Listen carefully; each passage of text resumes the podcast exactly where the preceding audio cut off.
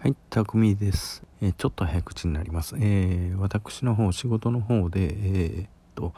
関西から沖縄の方に1年間ぐらい出張になったんですね。で、そこで、えっと、出張した時に1年間ぐらい、えっと、お世話になる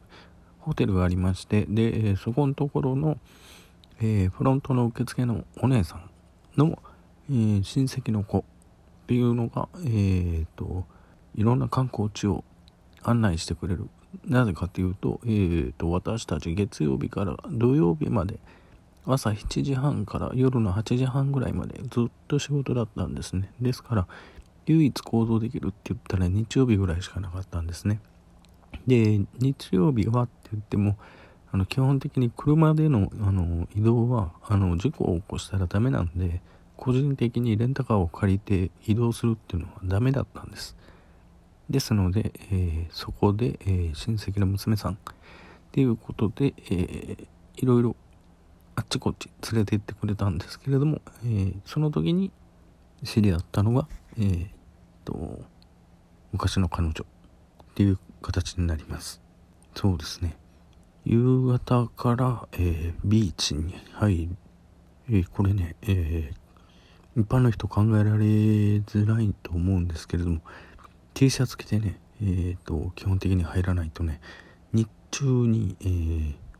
海に入るっていうのはまあ本州から来た人ぐらいのもんですね。まあ島の人たちは、えー、基本 T シャツ着てそのままビーチに入ります。でそれも夕方から潜ります。っていう風な感じで泳ぎます。ですからねあの向こうの方って色白いんですよね。見た目がすごい肌綺麗なんですよ。うん。っていうのもあるんですけれども、まあそんなこんなでね、えー、1年出張して、えー、っと、いろいろ観光をしてもらって、